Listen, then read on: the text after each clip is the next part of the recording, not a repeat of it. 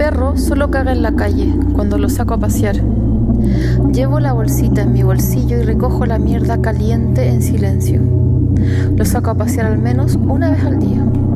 Es mi forma de justificar el salir de casa. Una amiga me dijo por teléfono que le habla a su psicoanalista encerrada en su habitación. Teme que le escuche su familia. Se desahoga a medias. Contra su pareja, contra su hijo, contra todos los pesados roles que se nos están imponiendo. Me pregunto todo lo que nos sacamos del cuerpo por no poder movernos lo suficiente. A una amiga le salió una hernia, a otra amiga se le gastaron los discos de la espalda. Yo no puedo dormir. Estoy enojada por eso, enojada contra el barco de la marina que pasa a las 9 de la mañana tocando una bocina para que la gente que fue a nadar salga del agua.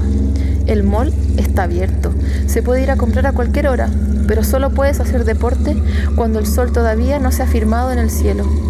Una amiga me contó que cuando se metió al mar a la hora de almuerzo estaban esperando las cinco marinos para llevársela detenida en bikini.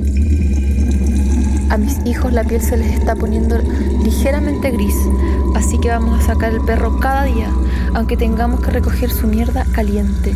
Vamos a dar vueltas y vueltas por el barrio con la mascarilla media boca hasta que veamos el mar asomándose entre los edificios, hasta que el cuerpo empiece a sudar.